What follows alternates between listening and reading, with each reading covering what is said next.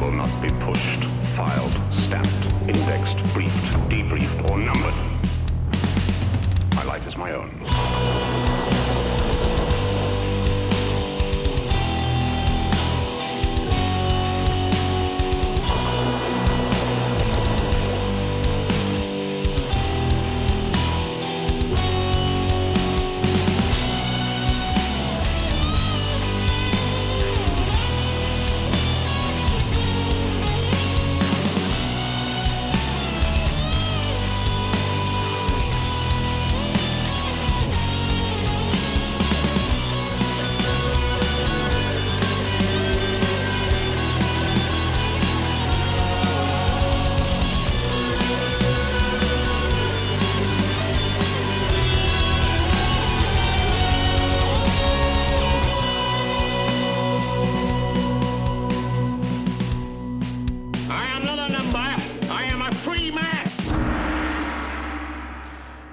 Bienvenue tout le monde dans le podcast. Je suis très content de vous parler.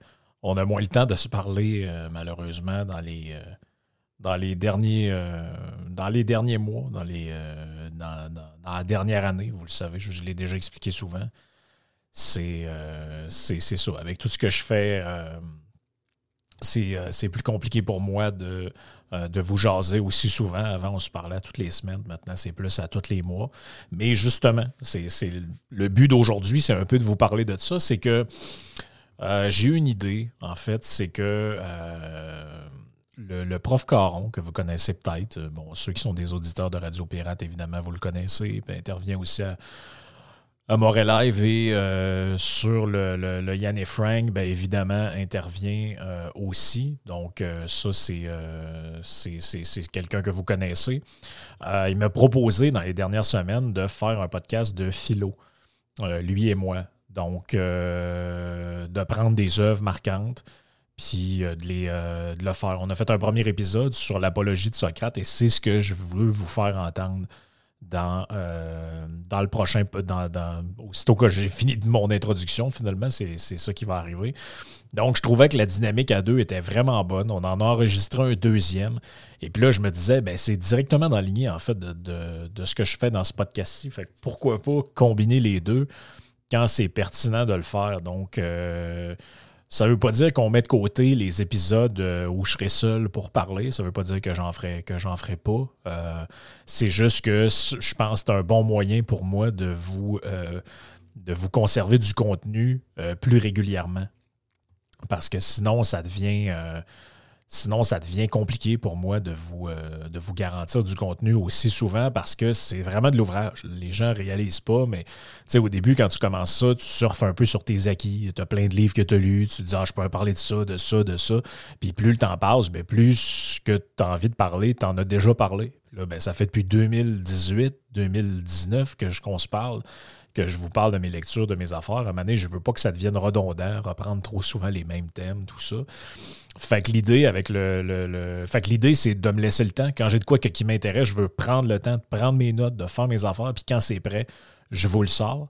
Puis le, le- podcast avec le prof Caron, ben, je pense que c'est euh, je pense c'est vraiment une bonne idée parce que là, c'est ça, ça me replongé dans Platon avec l'apologie de Socrate. Le deuxième épisode sera sur le prince de Machiavel. Donc ça tombe bien, ces deux euh, livres, euh, l'apologie de Socrate et le prince de Machiavel, dont j'ai jamais parlé dans ce podcast-ci. Peut-être mentionné au passage, mais j'en ai pas parlé plus qu'il faut. C'est ça que je, veux, que, que je veux vous présenter pour cet épisode-ci. Puis pour le deuxième, que je vais vous mettre euh, dans quelques jours à peine. Puis après ça, ben, on verra quand est-ce que ça va euh, que ça va aller. Puis, euh, ben c'est ça. Ça, va vous faire découvrir une nouvelle dynamique. À deux, je trouve que c'est plus, c'est plus dynamique. C'est pas juste moi qui, qui, qui s'écoute parler finalement. là. Fait que je pense ça va être, je pense que ça va être intéressant pour vous autres. Euh, évidemment, comme d'habitude, vous pouvez me suivre sur euh, Patreon, euh, de plus en plus sur le Patreon de, Yann et Frank et non sur le mien. Euh, je- J'essaie de faire un genre de phasing out de ça tranquillement. J'ai pas de temps pour m'occuper de deux Patreons, donc je mets le contenu, mais vous comprenez, j'ai pas vraiment le temps de gérer ça. Donc c'est ça. C'est l'orientation que, que je prends. J'espère que ça va vous plaire. Honnêtement, les, les podcasts avec Caron, il y a vraiment du travail derrière. Euh, c'est ça. Pas, je dis pas ça pour que vous, que, pour recevoir des éloges ou quoi que ce soit, mais il y a la lecture des œuvres, la prise de notes, la discussion entre lui et moi. Bon, comment on présente lui, qu'est-ce qu'on fait, qu'est-ce qu'on dit? Euh, que c'est. C'est vraiment quelque chose de, différent, puis je pense que ça va faire un peu revivre ce, ce fille de, du dédomiseur euh, que j'avais moins le temps de, d'alimenter. Donc là, il y aura ces podcasts-là, puis il y aura les, les, euh, podcasts plus normaux. Euh, fait, que, pour vous autres, c'est il n'y a rien de. je veux dire, vous perdez rien, en fait, vous gagnez. Donc, vous allez avoir deux fois plus de contenu, moi seul, puis les podcasts avec, avec Caron qui ont, un autre, qui ont une autre dynamique. Fait que c'est ça. Ben, sans plus tarder, je vous laisse euh, au, premier épisode. Le prochain sera un épisode de, ce, euh, de cette série-là que j'ai appelé Dialogue. Donc, ce que je ferai, c'est que euh, je vais mettre en parenthèse des titres Dialogue, numéro 1, numéro 2, etc. Quand ce sera ça, comme ça, vous le savez, celui-là, c'est un podcast à deux avec le prof Caron. L'autre, c'est des podcasts seuls. Fait que, ben, sans plus tarder, euh, je, vous, euh, je vous présente ça. J'espère que vous allez aimer. Moi, j'ai vraiment trippé faire ça.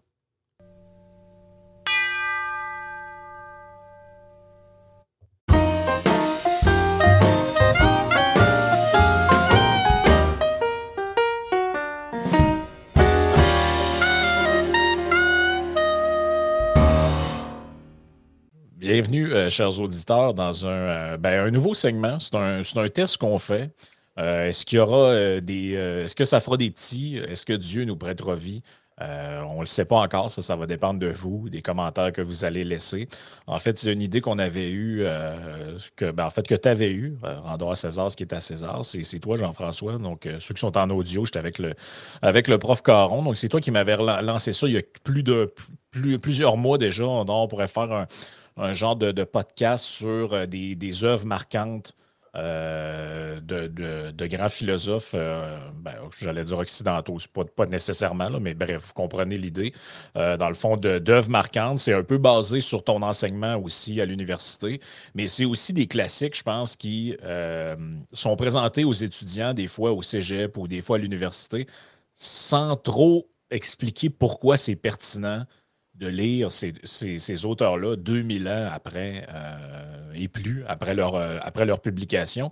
Puis aujourd'hui, on commence avec une œuvre, il n'y a rien de. D'extrêmement euh, original dans ça. On commence avec la base, on commence avec Platon. Donc, euh, Platon, euh, philosophe euh, grec qui était le disciple de, Socrate, on pourrait le présenter biographiquement, mais tu sais, je veux dire, vous pouvez juste regarder sa notice Wikipédia, vous avez pas mal tout ce que vous avez à savoir là-dedans. Donc, sais, je veux dire, né en 428 avant Jésus-Christ, mort en 348. il y a des obstinations sur, toutes ces, tous ces trucs-là. Mais quand même, Platon est un monsieur qui est mort au-dessus de 80 ans. Et euh, il, a, légué une œuvre euh, colossale, hein, Platon. Donc, les, plus connus, La République, euh, Le Banquet, évidemment. plusieurs discours, donc le, le, Phédon, le Criton, tout ça. Mais aujourd'hui, celui dont on veut parler, c'est l'apologie de Socrate. Donc, c'est tout le monde au cégep, même les plus vieux, avaient le fameux petit livre bleu. Là. Euh, c'était le livre bleu écrit Platon en jaune dessus, puis avec euh, l'apologie de Socrate dedans. Puis, euh, ben, regarde, je vais commencer comme ça. Pourquoi, pourquoi tu voulais prendre celui-là en premier? Oui, ben, ben, avant de, répondre à ta question, tu sais, juste, on, fait un test, on, va avoir vos commentaires. Moi, je pensais que moi, moi puis Franck, on se disait, ça peut être une idée intéressante. Moi, c'est ce que j'enseigne à chaque année ici à l'université, un cours de, pensée politique.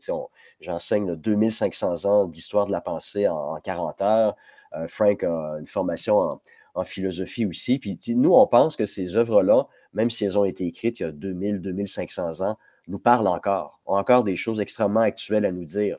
là, on enregistre au moment où la, Cour fédérale vient de rendre sa décision sur l'illégalité de la loi sur les mesures d'urgence. On aurait pu parler des Romains, euh, c'est les, républicains romains euh, en 500 ans avant Jésus-Christ qui ont inventé le concept des, mesures, euh, des mesures d'urgence. Donc, on aurait pu parler de Cicéron, par exemple, puis les gens se sont rendus compte que ce que ces gens-là ont écrit il y a 2000 ans, c'est extrêmement d'actualité. Puis il y a certaines personnes dans, les médias québécois qui gagneraient énormément aussi à lire ces, ces choses-là dans le, cadre de la, dans le cadre de la pandémie, euh, sur les essais sur la liberté de John Stuart Mill, par exemple, très actuel. ces gens-là, s'ils revivaient aujourd'hui, ils réécriraient exactement la même chose. Ils feraient juste prendre des exemples contemporains au lieu de prendre des exemples qu'ils ont pris il y a 2000 ans.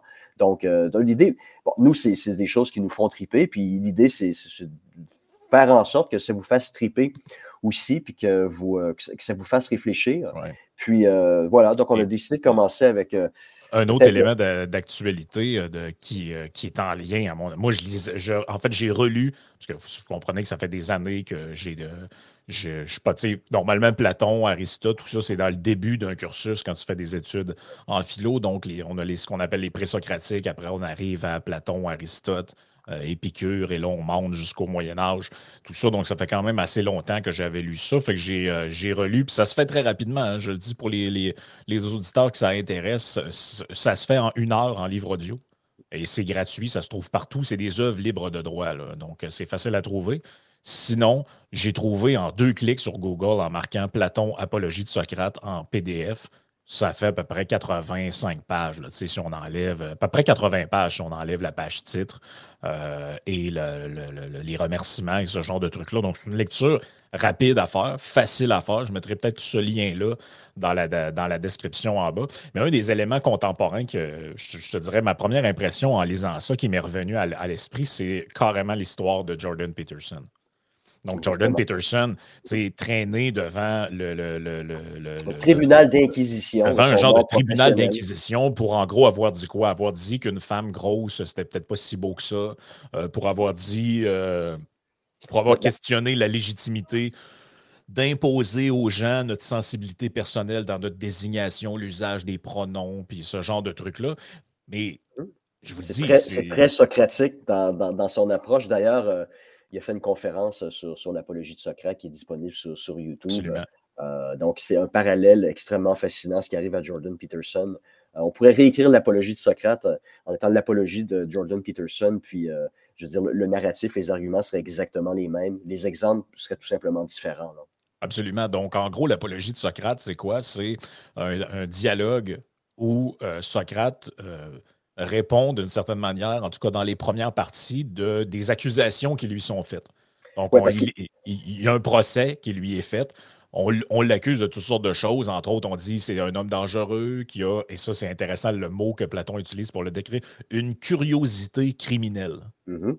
Oui, donc il fait face à des accusations. Ben, les accusations pour lesquelles il, subit un procès, donc il appelle ça les accusations récentes, les accusations immédiates.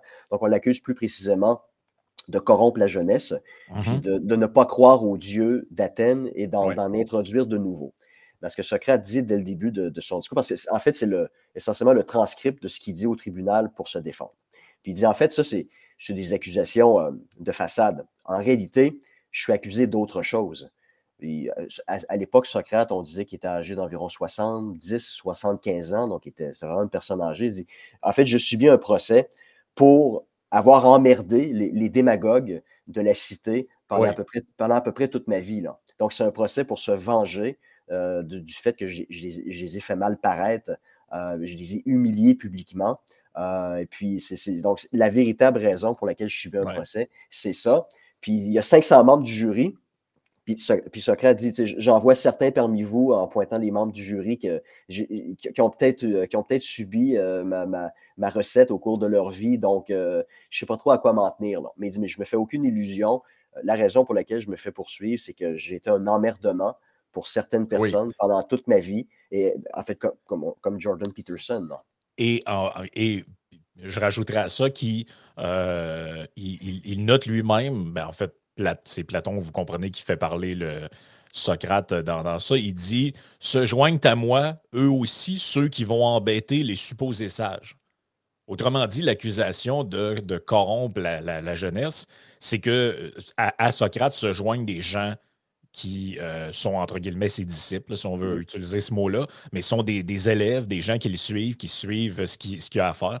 Pensez aux gens qui vont dans les rencontres euh, de Peterson ou qui vont dans ses, dans, dans speeches. Qu'est-ce que vous pensez qu'ils font, ces gens-là, quand ils sortent des meetings de Peterson? Ils ont acquis une certaine habilité à argumenter sur des points que peut-être pas tout le monde avait pensé. Et en général, ça, c'est la jeunesse qui fait ça. Ça te donne une certaine arrogance, puis après ça, t'emmerdes les autres avec tes, ton nouveau bagage, tes nouvelles choses que tu as à dire. Et donc, lui, ce qu'il dit euh, dans l'apologie de Socrate, dans son apologie, ce qu'il dit, c'est on, me reproche d'être un. Là, c'est dans nos mots, vous comprenez. On me reproche d'être un, un emberneur, mais pire encore, d'avoir d'avoir créé d'autres créé une génération d'emmerdeurs qui me suivent et qui vont voir les supposés sages. Et, les supposés, et là, c'est là que ça devient intéressant. Mm.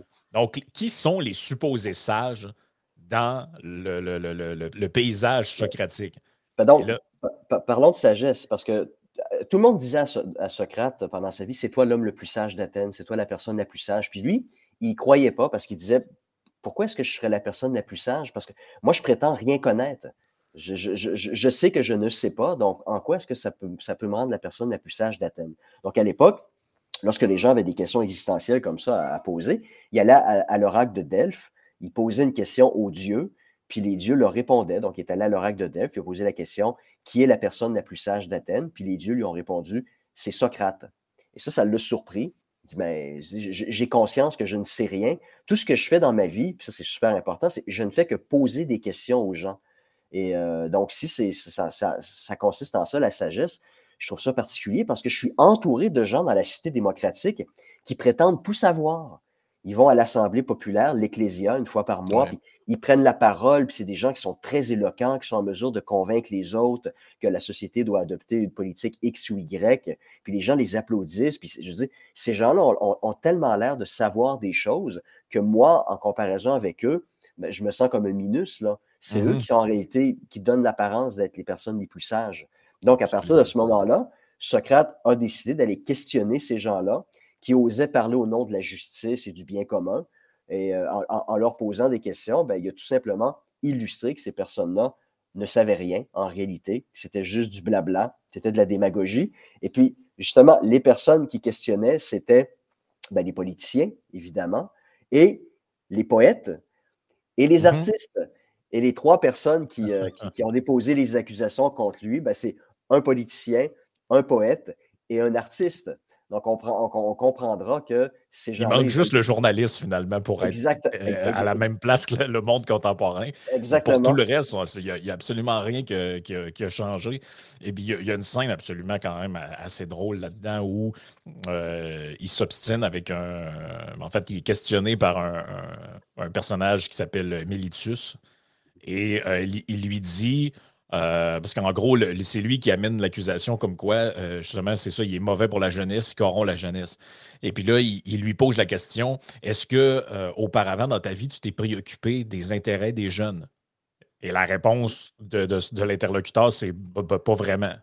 Il dit alors donc, comment tu fais pour savoir ce qui est bon pour eux? Et là, vous comprenez que tout le narratif s'effondre. S'effondre, exactement. Puis euh, il rajoute aussi, si je corrompais la jeunesse, pourquoi est-ce que j'aurais tellement de mes disciples qui, seraient ici pour, pour m'appuyer pendant mon procès? Là? Ça devrait être eux qui auraient dû déposer ces accusations-là contre moi. Là. Donc, vous vous rendez compte que c'est de la foutaise, ces accusations-là. Puis pour ce qui est de, des accusations comme quoi il ne croyait pas au Dieu de la cité, qui en introduisait de nouveau, ça, on peut en reparler parce que c'est intéressant. Il dit euh, il y a un démon, une voix qui me parle. Puis il appelait ça son démon, le démon mm-hmm. socratique. Puis euh, c'est d'où la raison pour laquelle des gens ont dit Ah, ben, tu introduis des nouvelles divinités dans la cité.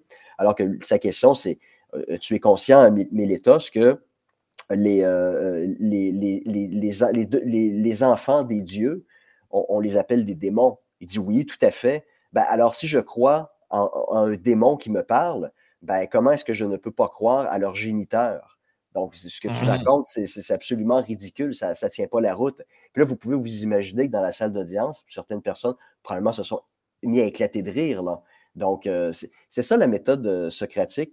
Euh, lorsqu'on pense à la philosophie pour Socrate, ce n'était pas du savoir, voici en quoi consiste la justice, puis voici comment ça doit être implanté dans la société, puis quels doivent, être les rôles de, de tout un chacun. C'était plutôt un questionnement. Puis ça, je trouve que c'est, en fait, c'est ça l'esprit démocratique. Euh, qui, devrait exister dans les sociétés démocratiques. Vous devriez toujours avoir des gens, lorsque vous avez un politicien, un artiste, un poète, n'importe qui, qui prétend parler au nom de la justice. Que ça, c'est une bonne mesure.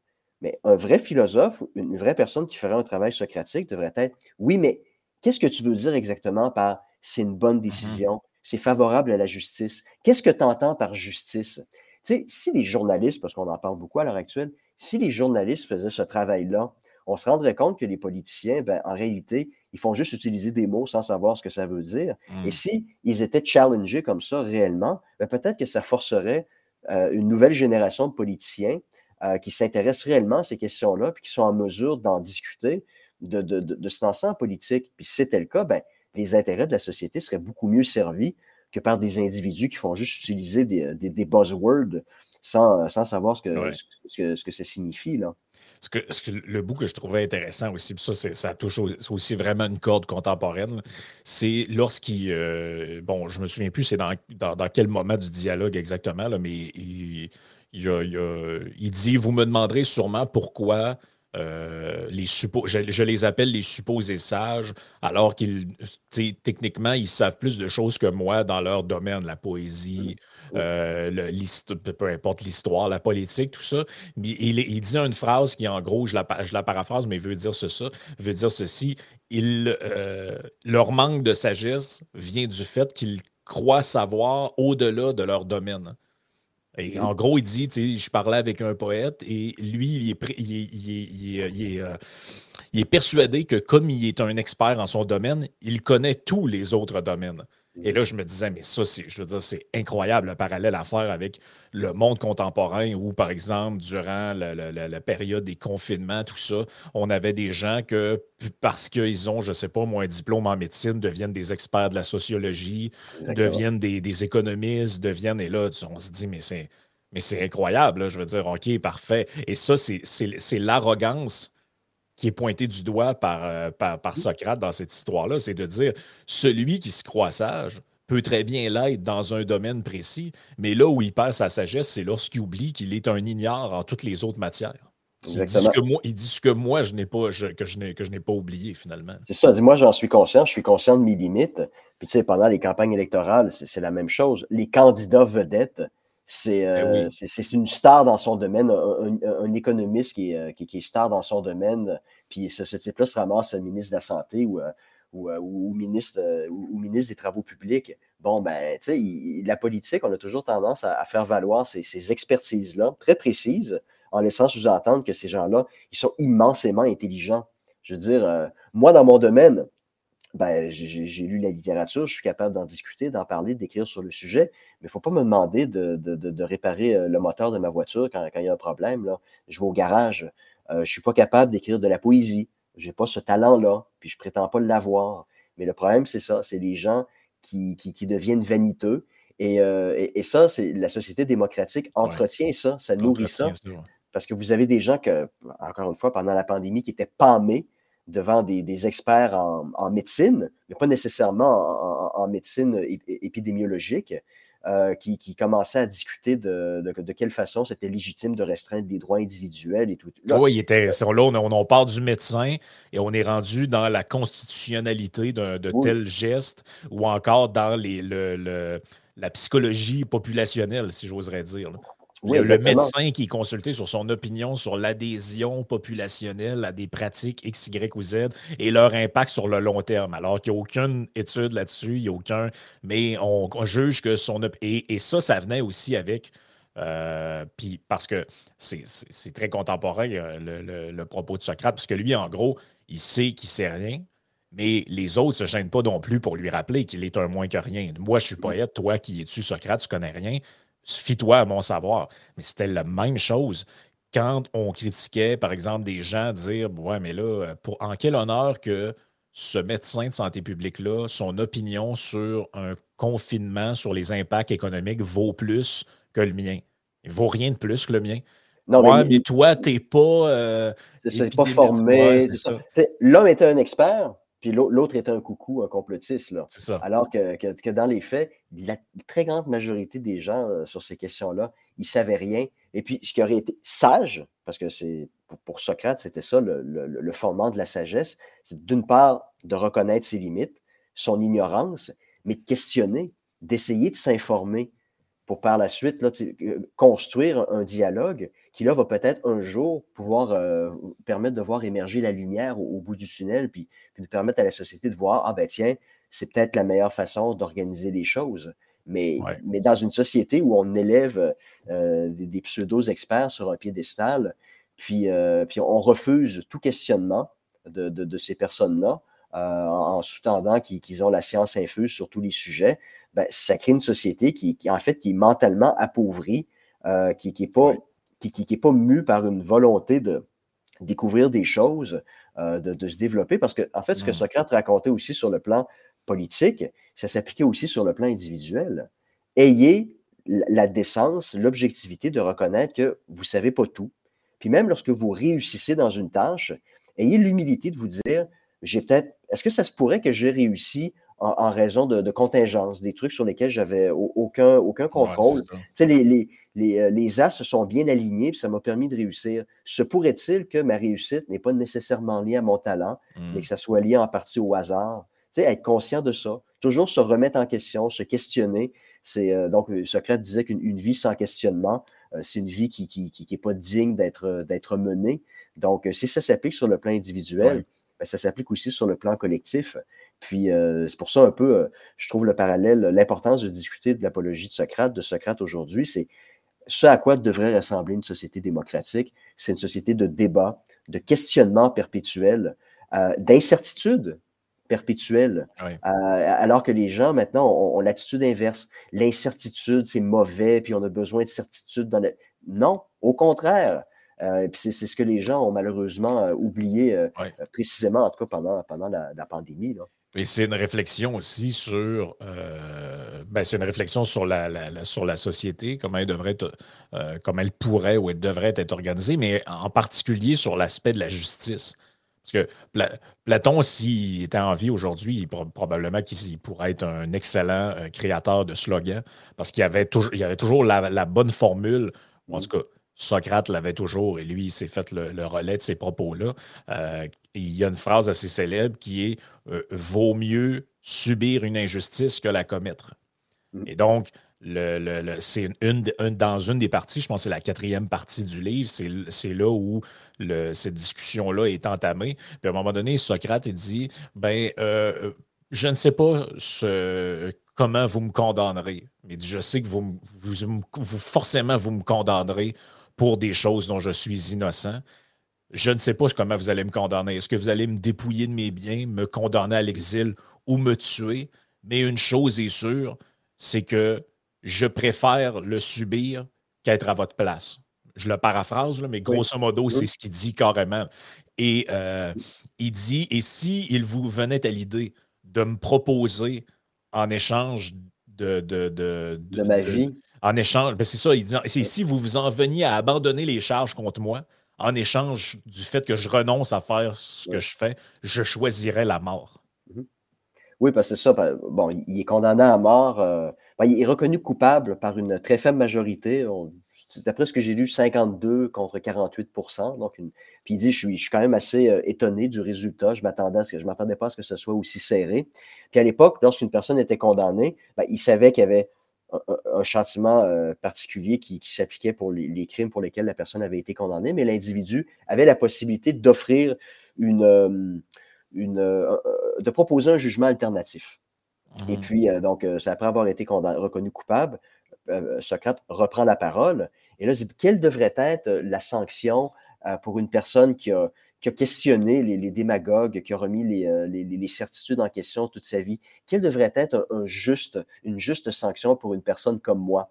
Et là, c'est là où il dit, ben, je pense que ça devrait être d'être nourri pour le reste de ma vie. De toute façon, j'ai 70, 75 ans, ça ne vous, ça vous coûtera pas trop cher, d'être nourri jusqu'à la fin de mes jours au Prytanée. Ça, le Prytanée, c'est un endroit à Athènes où les, euh, héros des, des, Jeux olympiques, les, citoyens qui remportaient des médailles, était nourri gratuitement par, euh, par la société, par la cité. Donc euh, là, il fait preuve d'arrogance, évidemment. Il dit, mmh. je vous ai rendu service. Il dit, imaginez Athènes, c'est comme un noble euh, cheval qui, toute sa vie, a cherché à s'endormir, mais moi, j'ai été le ton, le bourdon, qui a toujours tourné autour de sa tête, qui a empêché le, cheval de s'endormir.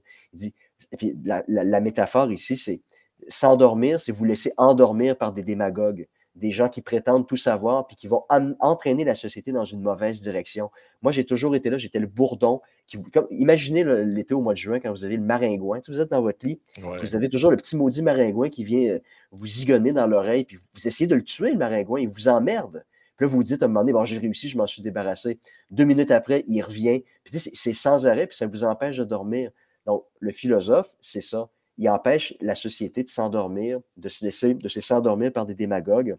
Et puis, donc, en réalité, le philosophe rend service à la société. Donc, vous me, vous me reconnaissez coupable d'avoir fait ça toute ma vie. Donc, moi, en retour, je m'attends à une récompense d'être hmm. nourri pour le reste de mes jours au Pritané. Et puis, de toute façon, lorsque vous y pensez, je rends beaucoup plus service à la société que ces athlètes-là qui remportent des médailles. Qu'est-ce qui vous procure ces gens-là de toute façon? Hmm. Une espèce de fierté par, euh, par défaut, mais ces gens-là, ils ne vous rendent pas meilleur, ils ne rendent pas la société meilleure, contrairement à moi.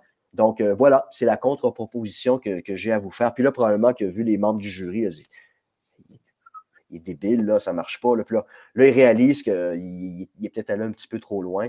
Puis là, on entend Socrate dans le dialogue qui, qui, prononce quelque chose, puis là, euh, euh, Platon plutôt, qui prononce une formule, puis là, Socrate se retourne, puis il dit Ah, ah ben écoutez, euh, à, bien y penser, j'ai mon ami, mon élève Platon, qui propose de, verser une certaine somme d'argent en guise de, de sanctions pour, pour mon comportement. Donc voilà, mon, mon, mon, ami, mon étudiant Platon se porte garant de, payer une, de payer l'amende. Puis bah, évidemment, il y a un deuxième vote des membres du jury qui décident s'ils acceptent la, contre-proposition de Socrate ou si on le condamne à la peine euh, qui, est associée au crime pour lequel il a été reconnu coupable, donc la mort.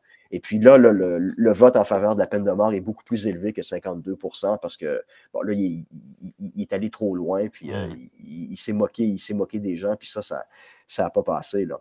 Mais euh, encore une fois, euh, on disait au début à Jordan Peterson, ce à quoi il fait face en ce moment, c'est ça c'est pas puis Socrate il est condamné à mort puis il boit du poison puis il se suicide donc de nos jours on, est civilisé là on ne condamne pas à mort euh, des individus pour, pour, avoir, pour avoir posé des questions, pour avoir été le, maringouin dans l'oreille qui empêchait la société de s'endormir. Mais c'est des morts symboliques. C'est des morts symboliques, exactement, des procès coûteux, humiliants, à être radié de son ordre professionnel, donc ben, potentiellement perdre, perdre des revenus, parce que dans, son cas à lui, c'est pas vraiment un problème. Il n'y a pas besoin de la, psychiatrie pour pouvoir. Euh, ben, c'est ce, qui les, euh, ce qui les emmerde, je pense, le plus, parce que dans les, dans les euh, sociétés plus civilisées, appelons ça comme ça, comme la nôtre. Euh, en fait, ce qu'on cherche, c'est de ruiner monétairement les opposants euh, au régime en règle générale. Donc, leur enlever leur licence. Et vous remarquerez que tout ce qui est toujours fait, euh, enlever la licence, faire perdre l'accréditation à un média, faire fermer un journal, ça, c'est toujours, ça toujours, ça vise toujours uniquement le même but.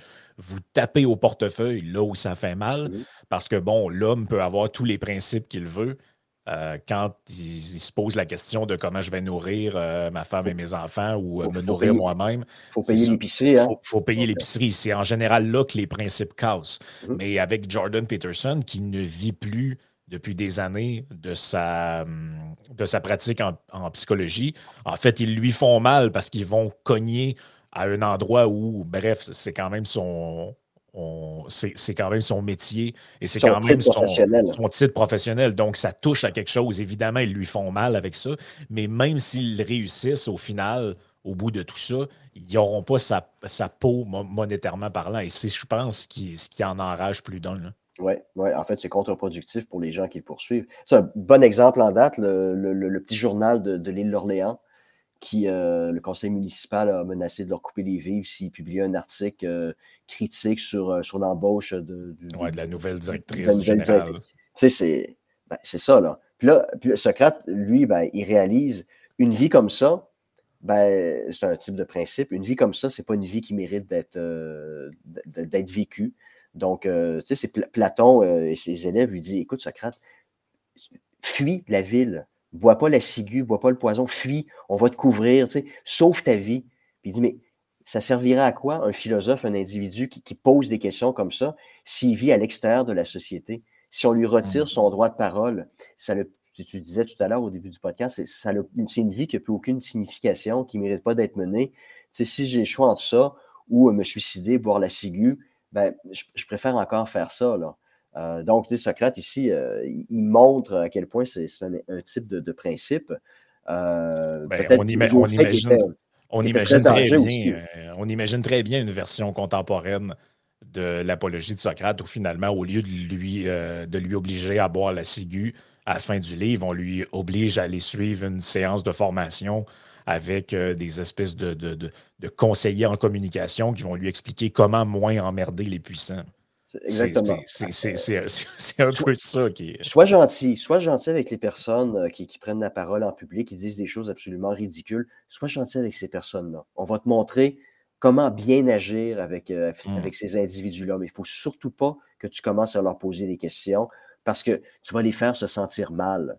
Tu sais, le Canada, l'Occident en général, le Québec, c'est Athènes de, de 399 avant, avant Jésus-Christ.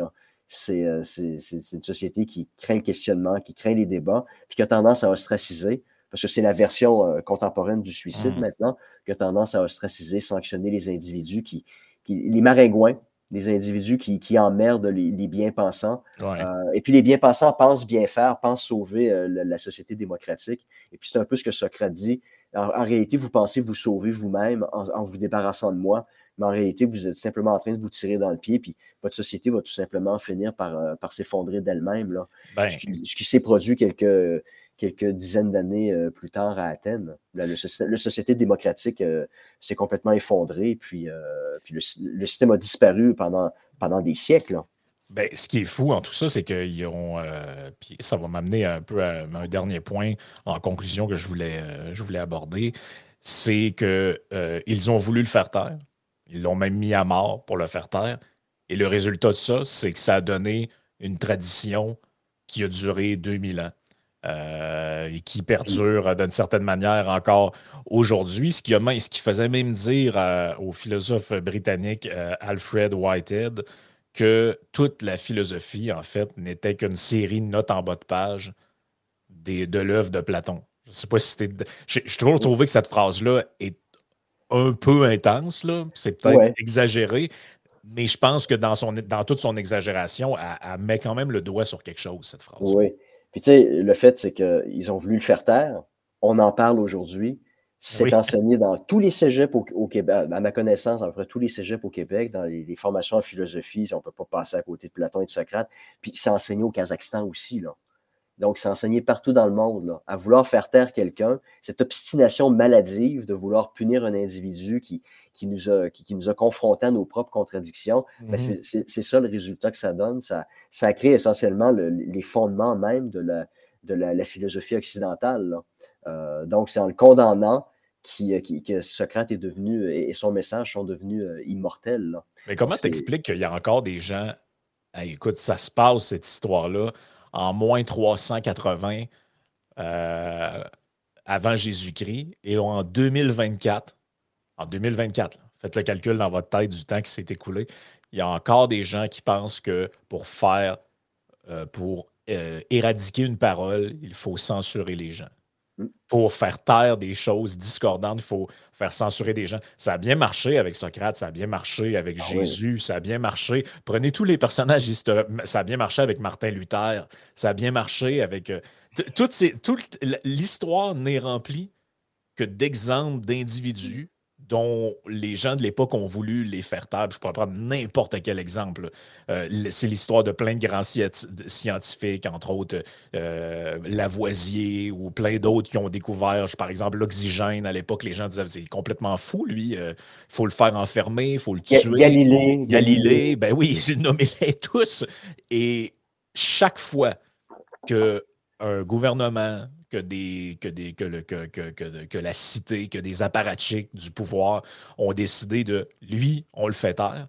Des centaines, voire des milliers d'années plus tard, on en parle encore. Ah, ça a peut-être déjà très bien fonctionné dans certains cas, des gens qu'on a oubliés, forcément, mais c'est vraiment un jeu très dangereux euh, à jouer. C'est pour ça que moi, quand je vois des espèces de lois disant qu'il faudrait condamner tel propos, lui, on va le mettre en prison, regardez ce que ça a créé en France, par exemple, avec les lois, les lois Guesso, ce genre de trucs-là, ils ont littéralement, ni plus ni moins que créé des genres de martyrs avec ça, avec des gens qui les suivent, parce que, bon, puisqu'ils sont censurés, ils doivent donc avoir raison.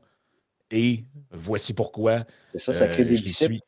sais, Jordan Peterson, il était déjà connu, évidemment, avant sa condamnation, mais ça l'a tout simplement accentué eh sa, notoriété. Là. Et puis, euh, mais tu sais, Socrate disait quelque chose. Il dit Pendant toute ma vie, j'avais mon démon, ma petite voix qui, qui, me parlait. Puis il dit La plupart du temps, lorsque j'interagissais avec des gens, systématiquement, ma petite voix me disait Arrête, arrête, stop. Ça, c'est, tu es en train d'aller trop loin, tu es en train de créer des ennemis. C'est, pas, c'est inutile. Tu as, fait ton point, maintenant tais-toi. Pendant son procès, il dit Pour la première fois de ma vie, je suis en train de dire toutes ces choses-là, je n'ai pas entendu ma voix. Ma voix n'a jamais essayé de, me dire tais-toi, arrête, tu vas mmh trop loin. Donc, c'est un peu le fait que sa voix lui l'a pas incité à cesser de parler. C'est en fait, il savait qu'il allait, il allait aller trop loin mais qui commettait un, sacrifice personnel et que ce sacrifice-là était simplement pour devenir immortel. En fait, lui personnellement peut-être, mais surtout son message, sa méthode, pour que ça puisse devenir immortel, il devait se sacrifier euh, pour, euh, pour l'humanité. Donc, euh, puis les gens qui, qui, sont accusés de choses comme ça, qui décident d'aller jusqu'au bout, ben, maintenant, parce qu'ils subissent des procès qui coûtent une fortune, ces gens-là se sacrifient financièrement parlant, tout simplement pour euh, montrer qu'ils ont raison. Puis, euh, puis ça, quelque part, c'est euh, tout à fait louable. Puis on, doit reconnaître la sagesse, le, mérite de, ces personnes-là, qui sont quasi unanimement, par contre, décriés comme étant des, des, fous furieux, des fous furieux, des individus dangereux à éviter. Donc, des gens qui corrompent mmh. les, autres, qui propagent des idées fausses, qui essaient d'insérer de, dans la société des, des, mettons, on appelle ça des nouveaux dieux, on appelle ça aujourd'hui des théories du complot. Donc, mhm. euh, tu sais, euh, pour, pour, terminer, euh, ça fait déjà 35 minutes qu'on parle de ça. Je ne sais pas, hein, vous, vous, nous direz dans les commentaires si vous avez apprécié ça. Peut-être que 35 minutes de philosophie, c'est assommant, puis vous allez nous dire ne répétez jamais l'expérience, puis on préfère les mercredis soirs, les, les, billets de 5 minutes qui sont lus par, par le prof. Mais j'espère que ça vous donne le goût d'aller lire ce, petit livre-là, puis, de, puis, vous allez immédiatement trouver des parallèles euh, avec mmh la, situation contemporaine. Puis encore une fois, il ne faut pas avoir peur de lire ces livres-là parce que c'est accessible. C'est très accessible. Vous pouvez lire ces, choses-là dans votre lit euh, une heure avant d'aller vous coucher. Euh, c'est un peu moi, moi personnellement, c'est ce que je fais presque à tous les soirs. Ça, ça me permet de, de me relaxer. Euh, ça me permet de penser à certaines choses. Et ça, ça m'alimente intellectuellement. Puis euh, c'est peut-être pour ça que j'ai toujours des choses à dire. Euh, c'est ça. Malheureusement, ça. Malheureusement pour les bien-pensants. C'est ça. Malheureusement, ça produit des gens qui emmerdent les autres. Qu'est-ce que vous voulez? C'est ça. C'est ça l'héritage de Socrate. Ben, écoutez, merci tout le monde d'avoir été à l'écoute et on attend vos, vos, commentaires, vos suggestions peut-être pour un prochain épisode, qui sait, euh, et euh, on verra si les dieux de la cité nous prêtent vie.